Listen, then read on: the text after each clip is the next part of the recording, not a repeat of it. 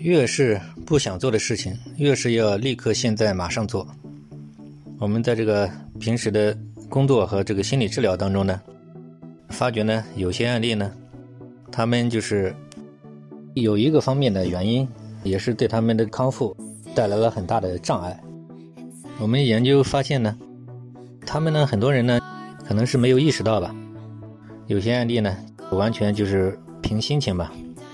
就是不想做的事情呢，就不做了啊，这样总是这个没有一点约束力吧，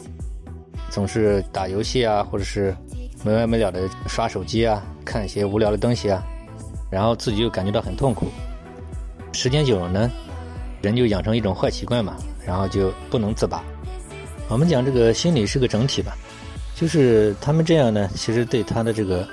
康复呢，也起到很大的一个障碍。所以说呢，我们的看法呢，就是要跟这种成功者学习吧。你看，有很多成功者，他们呢就是比较有自制力吧，也就是慢慢的，他们养成了一些好习惯。所以我们是建议呢，建议他们呢，要养成一种越是不想做的事情，越是要立刻马上做的这种好习惯。我觉得这一点呢，在无论是他的这种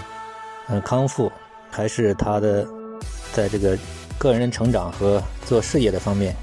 我个人认为呢，这都是很重要的一个方面。